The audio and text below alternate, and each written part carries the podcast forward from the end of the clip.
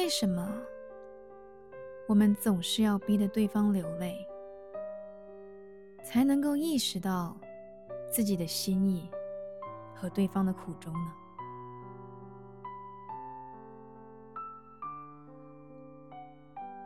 然后才明白，其实你并不想弄哭对方，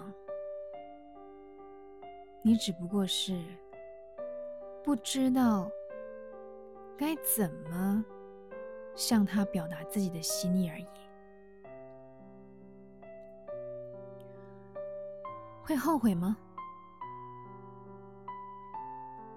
嗯。就算后悔，也已经太迟了。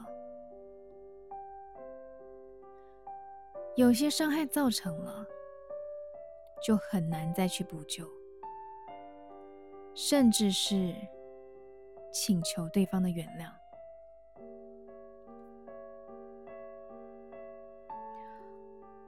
你听说过吗？总有一个人会让你意识到。自己有多差劲，对一个人原来可以有多坏，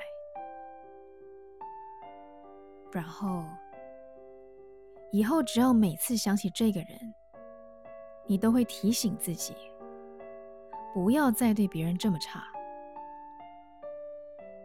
即使你们再也不会见到。